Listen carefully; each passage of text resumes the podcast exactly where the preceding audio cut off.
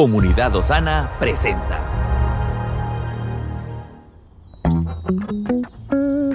Cada día tiene su propio afán. Pero también hay nuevas misericordias que disfrutar.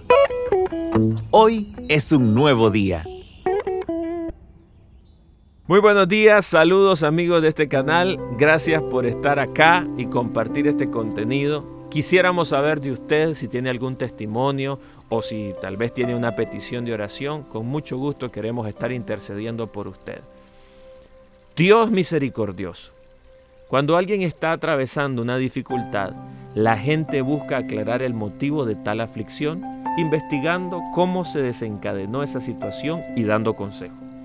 Sin embargo, normalmente la actitud de una madre es distinta.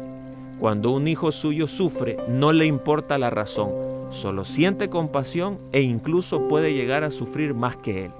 De igual forma, Dios tiene compasión de sus hijos cuando se encuentran en medio del peligro y es motivado por ese amor para ayudarlos. Por lo tanto, podemos siempre confiar en Él y restarles relevancia a las circunstancias. Ahí radica la verdadera esperanza. Dios no escucha nuestras oraciones porque lo hacemos con devoción o desesperación, sino porque Jesús sufrió por nosotros y su obra nos redimió. Por lo tanto, sumérjase en el amor del Padre aún en medio de la aflicción y el sufrimiento. Corra hacia Él, así como un niño se lanza a los brazos de su madre cuando alguien se burla de Él. Dios no nos abandona ni siquiera cuando sufrimos por nuestros propios errores.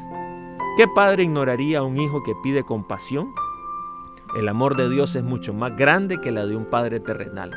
Aún hoy seguimos vivos porque Él nos cuida con su misericordia.